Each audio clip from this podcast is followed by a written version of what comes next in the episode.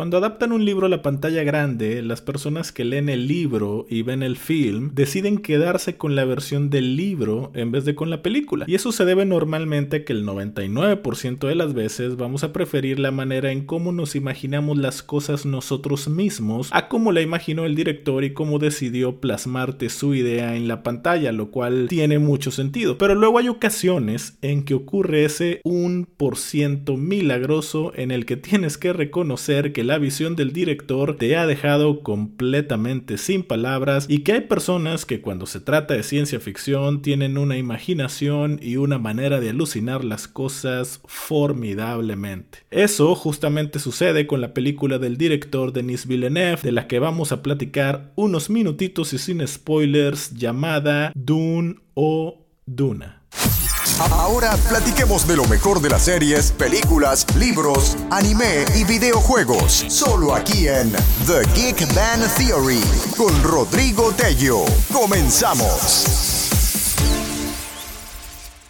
165 millones de dólares más la tecnología en efectos especiales que se tiene hoy en día es lo que costó hacer esta película. Y es que pensar en haber llevado al cine la historia de Frank Herbert en años anteriores hubiera sido realmente imposible. Y es que cuando ves esta película en la pantalla grande, y analizas todo lo que Denis Villeneuve hizo, te quedas realmente admirado. El diseño y la ambientación son dignos de llevarse una nominación al premio Oscar. En verdad, amigos. Cuando ven esta película, olvídense por un segundito de la historia y analicen la enorme producción que están viendo. Y eso es lo primero que quiero destacar en este momento. Vean los enormes escenarios donde fue grabada, vean el vestuario, la ambientación, la escenografía, el diseño de los trajes y qué me dicen de los vehículos o naves enormes que podemos disfrutar maravillosamente se nota que invirtieron y muy bien mucho tiempo en la planeación de todos y cada uno de los detalles que podemos observar en esta película. Y afortunadamente el resultado es extraordinario. Además, el hecho de que la historia sea algo compleja por llevarse a cabo en un futuro muy lejano, en mundos hechos a la imaginación pero a mucho detalle, hacían que adaptar esta película a la pantalla grande fuera algo realmente complicado. De ahí que destacar el gran trabajo de dirección y producción hace que no sea poca cosa, sino algo realmente sobresaliente, y que en mi gusto es de lo más destacado que he visto este año en estos rubros. Tal y como pasa con el libro de Frank Herbert, en donde en las primeras 200 páginas no pasa gran cosa debido a que las utiliza para sentar las bases de lo que es la historia y todo lo que debemos entender, lo mismo pasa con la película. Es decir, los primeros 45 minutos del film son prácticamente para darte a conocer qué clase de historia estamos viendo, cómo son los personajes, cuáles son los mundos que estamos viendo y cuál es el conflicto actual que se vive en ellos y de esta manera pues entender todo lo que va a suceder más adelante. Pero esto la verdad es que no es particularmente malo. Los mejores platillos se cocinan a fuego lento. Y esto es precisamente lo que pasa aquí. Ciertamente también en el film las escenas de acción sí tardan en arrancar un poco, pero créanme que esperar vale la pena, porque el ir conociendo en el camino lo que nos presentan es verdaderamente toda una experiencia, lo cual ayuda a que la historia no se sienta pesada ni la película aburrida, sino que te mantiene muy atento y a la expectativa de lo que seguirá después. Amigos, algo que también les quiero comentar es que cuando vayan a ver esta película, la vean teniendo en mente que verán solamente la primera mitad de la historia, con lo cual les quiero advertir que no verán un desenlace como en la mayoría de las películas, sino que es algo muy parecido a lo que vimos por ejemplo con El Señor de los Anillos cuando vimos la primera entrega, que de repente todos nos quedamos con que ya se acabó la película. Pero miren amigos, el libro original del que se desprende esta historia tiene más de 700 páginas y adaptar 700 páginas en dos horas y media era realmente imposible. Se los quiero comentar porque habrá gente a la que no le agrade la idea de ir a ver una película que no tendrá un desenlace, pero sin duda no había otra manera de hacerlo. Intentar adaptar la historia por completo en un film hubiera sido un completo error, ya que para lograrlo hubieran tenido que dejar fuera muchos detalles que no le hubieran dado el valor a la adaptación que una historia como esta se merece. Y aquí quiero aprovechar para dar un enorme reconocimiento al trabajo de adaptación, ya que tan solo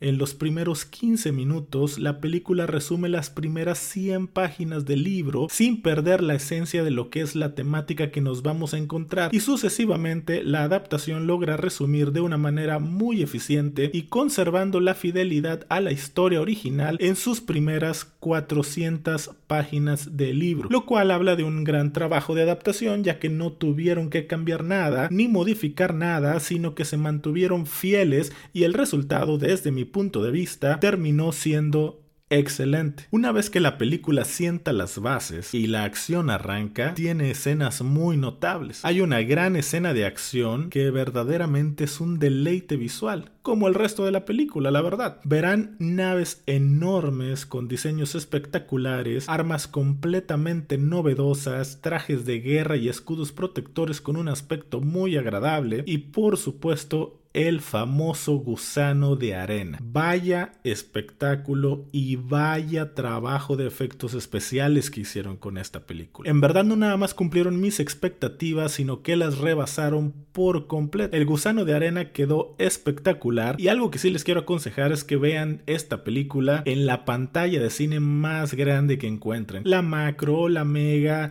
o la sala de cine que tenga la pantalla más grande en su ciudad, porque eso hace que la experiencia valga mucho la pena. Por cierto, también quiero destacar el sonido, que es algo que normalmente no destacas de una película, pero al tratarse de un género de ciencia ficción, el sonido cobra mucha importancia, sobre todo en las escenas de acción. Y en esta es imposible no notarlo, lo cual habla también de la gran calidad de sonido que tiene la película. Amigos, ya les había platicado en episodios anteriores del gran reparto de actores que tiene. Ahora que por fin he tenido la oportunidad de verla, quiero destacar el gran trabajo de Rebecca Ferguson sin duda, ella le aporta el drama y el misterio a la historia, a pesar que ella originalmente tenía conflictos internos con hacer este papel ya que interpreta a la concubina de un duque, mas sin embargo al final se decidió hacerlo y honestamente ella, junto con Stellan Skarsgård, quien interpreta al varón Vladimir Harkonnen, en mi particular punto de vista son los que destacan un poco más por encima del resto del elenco. Y miren amigos que el elenco, se los repito, es de primer nivel. Timothée Chalamet sin duda a pesar de su corta edad, ya es hoy en día un actor consagradísimo. Incluso hay quienes le vemos ciertos aspectos parecidos a los de un Johnny Depp, lo cual es completamente un elogio. Oscar Isaac, este actor guatemalteco, les confieso que cada vez me gusta más su trabajo. Tristemente donde menos me ha gustado es cuando interpretó al famoso piloto de la saga de Star Wars, Poe Dameron. Pero fuera de eso, en verdad en la película de Ex Máquina y aquí en Dune, qué buen trabajo. Y ni qué decir de Javier Bardem o Zendaya, estando como siempre a la altura de sus trabajos más destacados. Tal y como se los platicaba hace un momento, el final de esta primera parte desafortunadamente llega de golpe y sucede en un momento en el que sientes que la historia va creciendo y creciendo. Para un servidor que ya leí el libro completo y sé lo que sigue en la historia, me deja preguntándome si fue el mejor momento para concluir esta primera parte. Mas sin embargo, sea cual sea la escena que hubieran elegido para concluir la primera mitad, de la misma manera iba a tener que ser sin poder desenlazar, ya que sí faltan muchas cosas aún pendientes por contar, así que siendo honestos, encontrar una buena manera de cortar y dejar satisfecho al espectador era una tarea realmente imposible. Amigos, Dune es una película que no se pueden perder tan solo por lo que visualmente nos ofrece. Sin duda toda una experiencia en ciencia ficción que estoy seguro dará mucho de qué hablar en lo que resta del año. Y ojalá, ojalá tenga cuando menos alguna nominación a los Oscar en temas de vestuario, diseño, ambientación, producción y efectos especiales. Porque aquí en estos rubros es donde Dune tiene probablemente el trabajo más destacado de lo que va de este año 2021.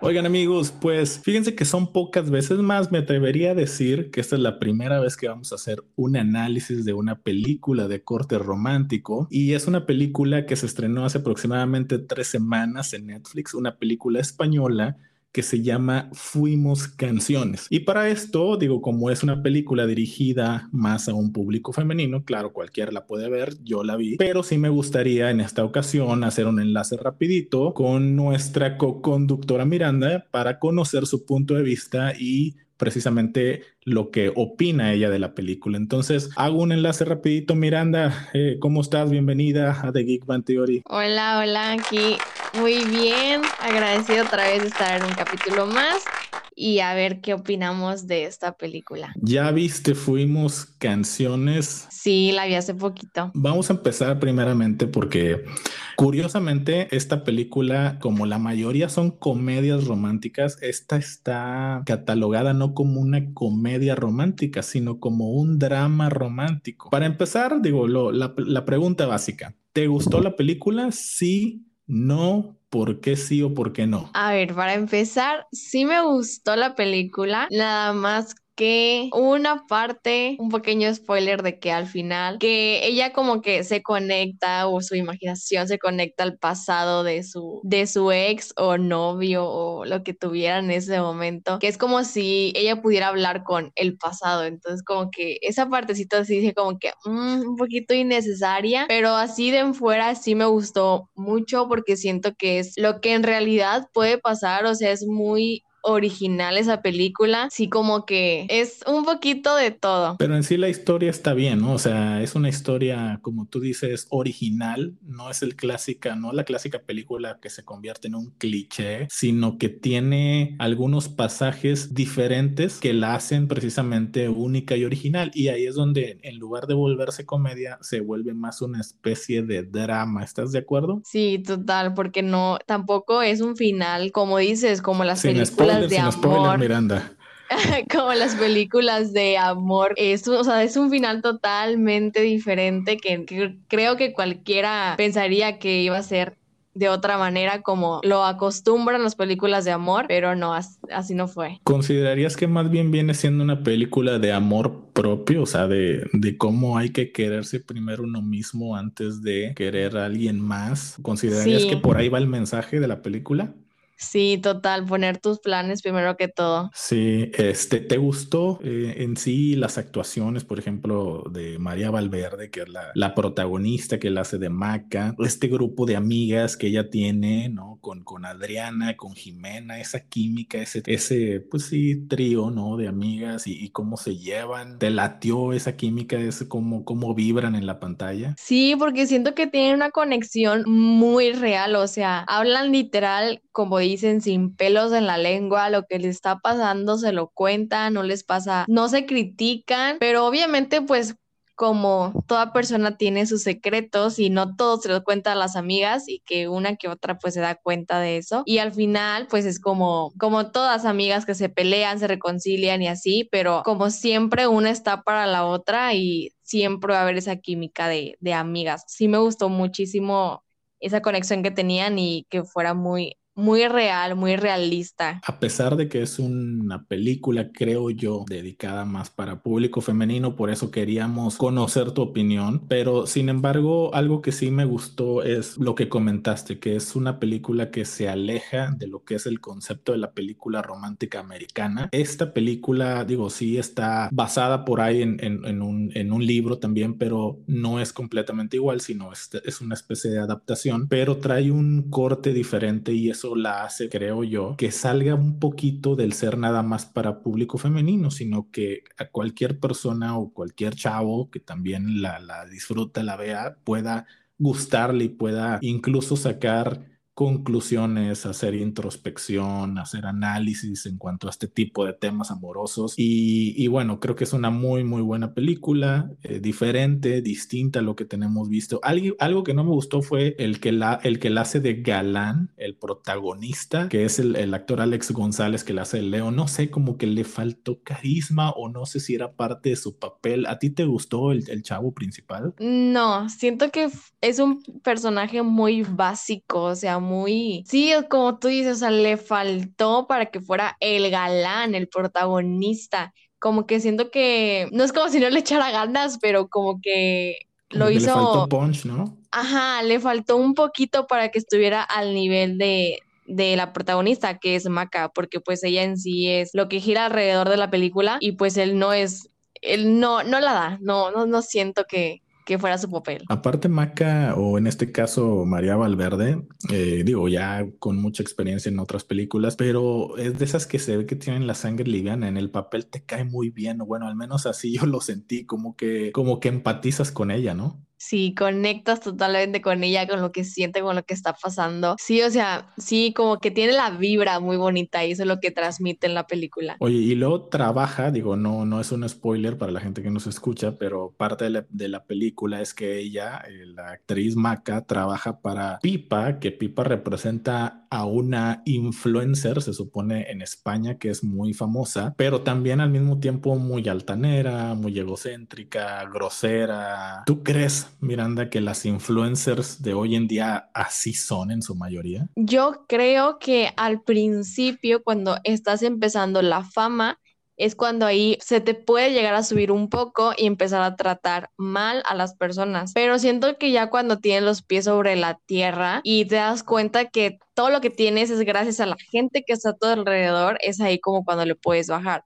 pero como que esta pipa, como que iba empezando, iba agarrando su auge, entonces como que pensó que Maca nunca se iba a ir y nunca le iba a dejar y que todo se lo iba a aguantar y que yo creo que por eso la trataba así de mal, porque Maca nunca decía lo que le lo que pensaba sobre ella ni que estaba inconforme con cómo la trataba hasta pues cuando ella explotó y fue cuando le dijo, pero las influencers hoy en día Mm, como te digo, al principio como que sí, pero no les conviene ser así ante las redes porque no, no llegarían a ser lo que son. Sí, la verdad es que ojalá, ojalá, digo, si, si alguien que se considera influencer nos está escuchando, pues ojalá que no sean como Pipa, porque la verdad es una, es una actitud eh, muy soberbia y muy egocéntrica y al contrario, ¿no? Yo creo que entre, entre más eh, famoso y, más este, gente te sigue, tienes que ser un mejor ejemplo, ¿no? Para toda esa gente. Miranda, ¿qué mensaje crees que te pudo dejar esta película después de haber visto esta historia? Eh, que a lo mejor, como tú mencionaste, sin decir spoilers, no termina con el final que a lo mejor uno quisiera, pero en toda esta historia de lo que le sucede al personaje Maca, ¿te dejó algún mensaje, algún aprendizaje? Sí, hubo una frase que se me quedó muy clara que, que se dijo en la película que dice, porque una relación sin amor es una pérdida de tiempo vital y la vida es muy corta como para ir regalándosela a cualquiera. Y es totalmente verdad, o sea, tienes que estar con alguien que en verdad te quiera y pues esa película, como lo comentamos, pues no es un final esperado. Y el mensaje que yo creo que me dio a mí es, como lo dije, que sigas tus sueños sin depender de alguien. Y que cuando realmente te das cuenta que esa persona no te va a llevar a algo bien, que te separes de la persona, que no, no tienes por qué estar ahí aunque te duela, pero pues es mejor tú y tus sueños y el trabajo de tus sueños. Y si tienes que salirte de la ciudad, del país, que date, o sea, tú date, porque pues siempre va a estar primero tú y si ya después esa persona y el destino lo quiere, pues se van a volver a reencontrar. Pero yo creo que ese fue el mensaje, que sigas tus sueños y que no importa si llegas a personas en la ciudad, en donde sea, pero que tú sigas adelante. Y es un excelente mensaje. Digo, a lo mejor ya nos vamos a meter a otros temas que, no son propios de este podcast, pero sí, para, para poder estar bien con otra persona, pues tienes que estar primero bien contigo mismo. Así que bueno, pues hay que, hay que disfrutar, ¿no? La, el tiempo y la vida pasan muy rápido, entonces tratar de estar bien con una persona y no caer y no, no aguantar, pues sí, malos tratos, ¿no? O una mala química o algo que tú consideres que estás como que perdiendo el tiempo, entre comillas, ¿no? Porque al final todo es un aprendizaje. Pero bueno, por último, Miranda, ¿recomendarías esta película a, a los que nos están escuchando? Sí, sí, la verdad es muy buena. Sí te saca a veces de quicios con pipa, pero sí es muy, muy, muy buena. Y pues ahí si alguien la, la ve, pues ahí a ver qué opina. Excelente, Miranda. Pues muchísimas gracias. Digo, fue un enlace rapidito, pero queríamos digo, realmente saber tu opinión. Déjanos por favor tus redes sociales. Me pueden seguir en Instagram y en TikTok como Miranda-CT1024 y así me pueden encontrar. Miranda, pues muchísimas gracias amigos, muchísimas, muchísimas gracias por escucharnos en este episodio. Como bien saben, estamos ya en todas las plataformas más importantes como iTunes, como Spotify, como Anchor, como Google Podcast, como Overcast, como Radio Public. Y bueno, pues ojalá que nos sigan escuchando y les mando un enorme saludo. Muchísimas gracias y nos escuchamos en el siguiente episodio. Adiós. They're just hilarious. Great show. Good show. My favorite show.